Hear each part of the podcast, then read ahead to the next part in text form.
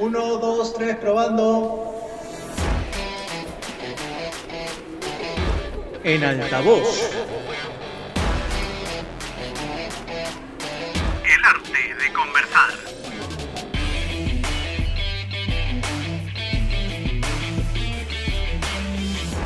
Episodio 3. Temporada 2. Hola, hola chicos, bienvenidos a En Altavoz. Estoy muy feliz de reencontrarme con ustedes en el tercer y último episodio de la segunda temporada de su podcast favorito. Por supuesto, acompañada de mis grandes amigos Sergio Orbegoso y Carlita Díaz. ¿Qué tal, Andrea? Hola, Sergio. Bueno, chicos, está de más decir que nosotros siempre pensamos en ustedes, así que el día de hoy tuvimos la oportunidad de contactarnos con un especialista en el área de psicología, quien nos brindará la información necesaria para conocer acerca de la salud mental. Así es, Carla, la también docente de la Universidad Nacional de Trujillo, Sofía Vergara Villanueva, nos hablará acerca de este tema tan importante para nosotros en estos tiempos en los que no podemos compartir con nuestra gente, razón por la cual nos sentimos abrumados y con esa necesidad de seguir nuestra vida con total normalidad. Pero seamos pacientes para volver a encontrarnos. Recordemos además que la ansiedad, el estrés, la depresión y otros factores que afectan a nuestra salud mental no distinguen raza, sexo, edad y demás. Por esto mismo presten mucha atención a las recomendaciones brindadas por parte de una experta en el tema. Adelante con la entrevista.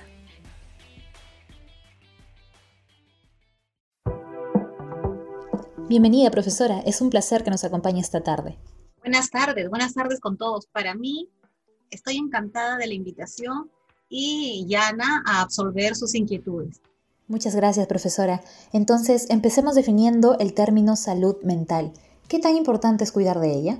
Bien, la salud mental, como han manifestado, ha estado relegada a un segundo plano. Incluso ahora, en pleno siglo XXI, miles y cientos de miles de personas se percatan de los síntomas físicos que podemos adolecer de lo que nosotros llamaríamos enfermedades, que son en el aspecto físico. Sin embargo, hay una parte que es el correspondiente al aspecto físico, que es el aspecto mental, el aspecto interior.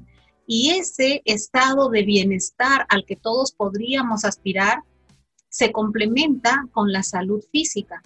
Entonces, la ausencia de enfermedades eh, físicas no necesariamente implica una excelente o una adecuada salud mental. ¿Qué es en todo caso la salud mental? Es un estado de bienestar, me siento bien, me siento en armonía interiormente y eso se refleja en lo exterior. No podemos separar, somos una integridad. Entonces el bienestar tiene que ser en el aspecto físico, en el aspecto mental, cerebral, interno y en el aspecto social. Tener salud mental significa ser conscientes de nuestras capacidades, ser conscientes de nuestras emociones y regularlas adecuadamente. En estos tiempos de estrés, en el cual eh, este estrés se ha multiplicado por la pandemia, por el confinamiento, por la preocupación, por el temor a ser contagiados, ser capaz de regular esas emociones nos direcciona al estado de salud mental. Ser capaz de desarrollar nuestras actividades, nuestras capacidades, de sentirnos productivos y de contribuir de algún modo a la comunidad en la cual nos desenvolvemos. Si cumplimos con estas características, si la sensación es sí, yo respondo con una afirmación a, la mayoría de los aspectos que hemos mencionado, entonces podremos sentirnos satisfechos porque estamos gozando de lo que llamamos salud mental. Correcto, profesora. Ahora vayamos delimitando un poco el asunto y centrémonos en nuestros estudiantes, los escolares y principalmente los jóvenes universitarios. Sabemos que el hecho de convivir todo el día en un mismo ambiente resulta bastante tedioso, ¿no? Y aquí podemos resaltar la relación que los jóvenes mantienen con sus respectivas familias. Para los que mantienen una buena convivencia familiar, les resulta pues bastante tolerable, ¿no? Pero ¿qué ocurre cuando pasa lo contrario? ¿Cómo es que una mala convivencia familiar afecta a la salud mental de los estudiantes? Para dar respuesta concreta a la pregunta, primero debemos ubicarnos en qué encontramos en la calidez o frialdad de un hogar y de la convivencia y de la interacción entre las personas que forman la familia. Cuando estamos bien, cuando en un hogar hay eh, una convivencia armoniosa, que no significa necesariamente ausencia de problemas, pero que sí significa buen manejo de conflictos, entonces las personas se fortalecen. Es más, cuando hay una enfermedad física, se toleran mejor las consecuencias de esa enfermedad, porque es como una protección que tenemos, un, un, sostén emocional, nos sentimos protegidos, recibimos motivación, estamos hablando del aspecto positivo, pero si vamos al otro lado de la moneda, etapa de confinamiento, malas relaciones en el hogar, padres e hijos que no se soportan o se tienen límites muy estrictos, lo cual hace sentir mucha presión al niño, al adolescente, al joven. Podemos hablar de un estudiante de primaria, de secundaria o de universidad como ustedes. Entonces se da la contraparte. ¿A dónde mira? ¿A quién acude? ¿De quién recibe la motivación? De repente el estudiante no entra en el conflicto. El conflicto es entre papá y mamá, pero es el testigo. Está escuchando los ruidos. Quienes hacemos clases virtuales, escuchamos a veces gritos, llamadas de atención entre padres. A veces me piden disculpas por los problemas que sin querer nos enteramos por el famoso audio que a veces se activa o estamos conversando sobre una pregunta de, la clase y, de pronto alguien está gritando en la casa del estudiante. Entonces, todo lo que he mencionado del aspecto positivo va a modificarse de manera negativa cuando las relaciones armoniosas dejan de serlo. Eso definitivamente va a traer consecuencias académicas. El estudiante no va a tener adecuados niveles ni de atención ni de motivación. ¿Cómo va a demostrar sus capacidades si no se cree capaz de afrontar con éxito problemas? Porque en el entorno más próximo hay un ambiente de discordia, hay un ambiente de conflicto, hay un ambiente de violencia. Los casos de violencia han aumentado con el confinamiento. Y la violencia no solamente es un, un puñete, un moretón en el ojo, Puede ser, si hablamos del aspecto académico, que constantemente estén presionando al estudiante por sus calificaciones. Entonces, hay un proceso de adaptación obligatorio al que nos hemos tenido que ver eh, enfrentados. No solamente ustedes como estudiantes y como hijos, sino también los padres.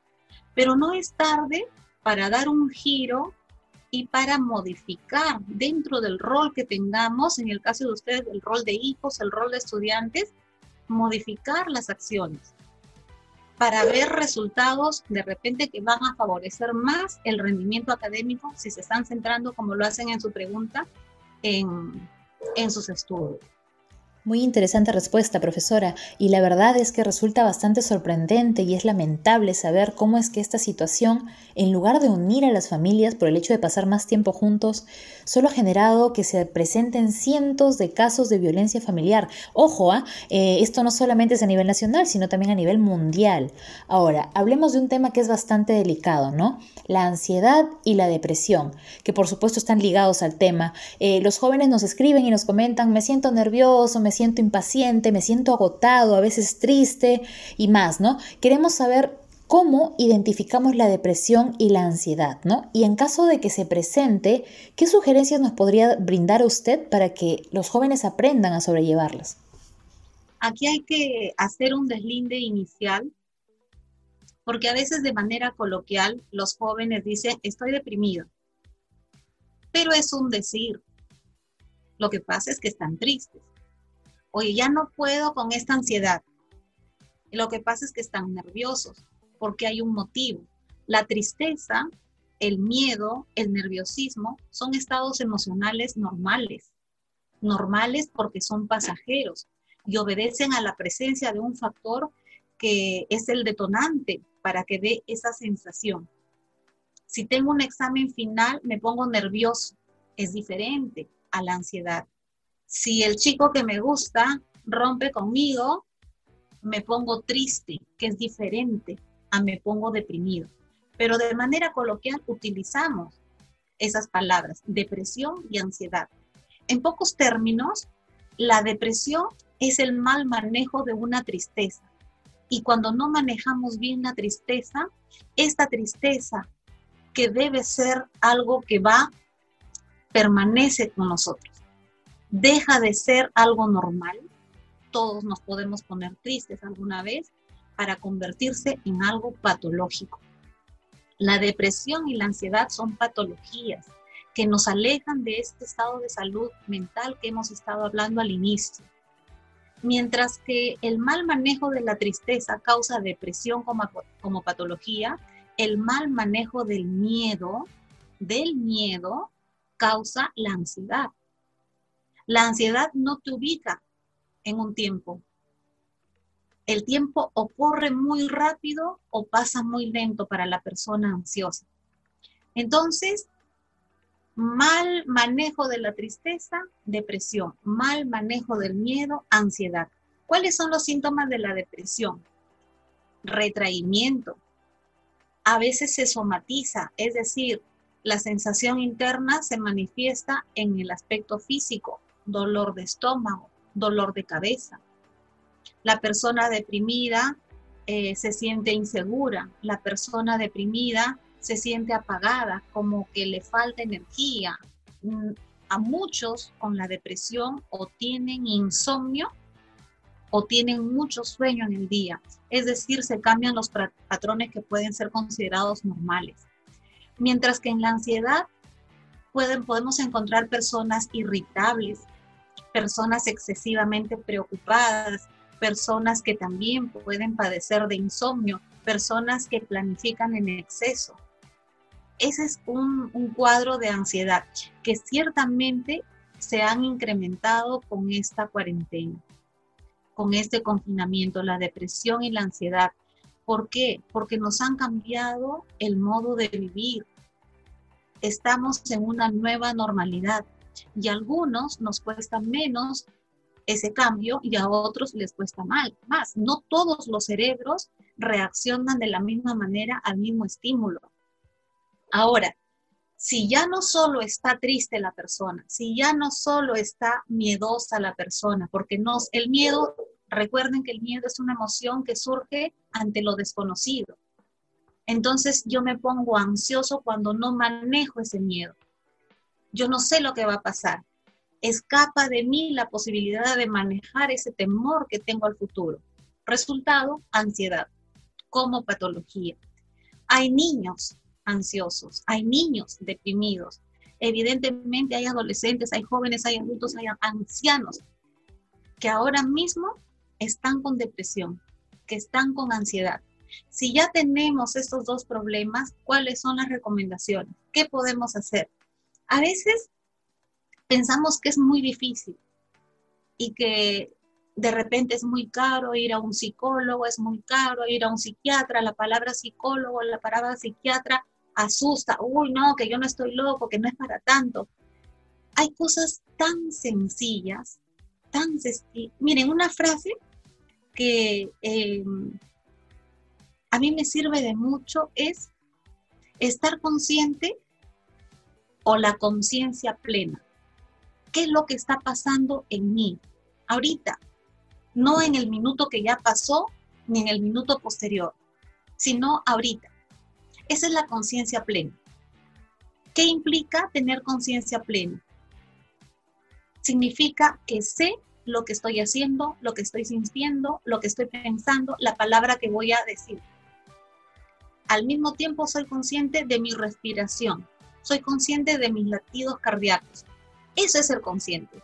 Entonces, si yo me enfoco en lo que estoy haciendo y en lo que me está pasando, ya no tengo mucha posibilidad de estar preocupándome de lo que va a pasar la otra semana, de lo que va a ser mi fin de ciclo o de lo que fue en la decisión que tomé la semana pasada.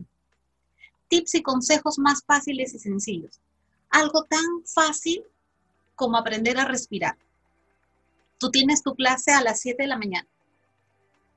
Tres minutos mientras vas esperando que el profesor este, inicie, es el hospedador, haces tus respiraciones. Empiezas bien inclinado hacia adelante inspiras todo el aire y sientes cuánto aire eres capaz de tolerar. Luego te vas haciendo derecho y luego vas expulsando por la boca. Tres veces y llega un oxígeno suficiente al cerebro. Esos chicos que se levantan tres minutos antes para mirar el Zoom y, decir presente profesor. Con eso te activas. Otro de los consejos, mm, la relajación. El tener, tanto para la depresión como para la ansiedad, el tener horarios. Para ustedes es imprescindible manejar agendas. Tienen su celular, tienen sus agendas en, en sus calendarios, en la computadora. Manejen horarios y no se saturen. Organícense y no procrastinen. De manera tal que tengan patrones de vigilia y patrones de sueño. No es de la 1 a la 4 semana yo duermo todo lo que quiero y la semana de parciales me desvelo. No. Los patrones de sueño deben tolerarse de una manera más o menos consecutiva. Una buena alimentación. Evitar el sedentarismo. Yo entiendo, ustedes pasan 10, 12, 14 horas quizás sentados frente a su computadora. Pues hagan sus ejercicios cada cuarto de hora, cada media hora, levántense, estírense o ahí mismo vayan moviendo las piernas. Luego está súper importante mantener comunicación con personas que te hagan sentir bien. Los vínculos con tus amigos, con tus compañeros, con tus profesores, con tu familia. No solo es tiempo de, retomar actividades, sino de retomar la conexión. Eh, cuando el niño deja de ser niño, y comienza a ser adolescente, va buscando autonomía, va buscando independencia y en esa búsqueda de autonomía un poco que se aleja de papá, se aleja de mamá, no que voy a estar contándole mis cosas a mi mamá. Es el clásico tiempo en el que dejamos de ser las mamás para convertirnos en, mi vieja. No, yo a ella no le cuento esto. No me va a entender. ¿Y por qué no apostar porque este tiempo de confinamiento sirva para retomar esa conexión? sirva para profundizar los lazos que nunca se han roto, pero que de repente se volvieron débiles porque, claro, las generaciones se van alejando. También hay espacios para un ocio productivo. El ocio productivo es el hobby. Por ejemplo, pintar, dibujar, por ejemplo, escuchar música, por ejemplo, tocar guitarra. Cosas que de repente por lo acelerado que vivíamos, ahora sí nos podemos dar esos pequeños lujos. Eso como una serie de sugerencias ante la presencia de la depresión, ante la presencia de la ansiedad o como una manera de prevenir. Esos consejitos con mucho cariño eh, para ustedes, chicos. Bien, profesora Rocío, queremos reiterarle nuestro agradecimiento por aceptar la invitación y acompañarnos en esta ocasión. La información que usted nos ha brindado es clave para que nuestros jóvenes estudiantes encuentren esa tranquilidad que tanto necesitan en este estado de incertidumbre, ¿no? Y pues por supuesto deseamos que usted tenga una buena tarde. Gracias a ustedes por la invitación. Que les vaya súper bien. Muy interesante, chicos, a tomar en cuenta todas las recomendaciones brindadas por la especialista Rocío Vergara. Recordemos que la salud mental es la clave para nuestro desarrollo óptimo. Además, un cuerpo sano es producto de una mente sana. Bueno, esto ha sido todo por hoy. A tomar en cuenta las recomendaciones y no se olviden de seguirnos en nuestras distintas plataformas. Encuéntranos en Anchor y en Spotify como en altavoz. Y recuerda que subimos tu contenido favorito cada semana. Chao, chao.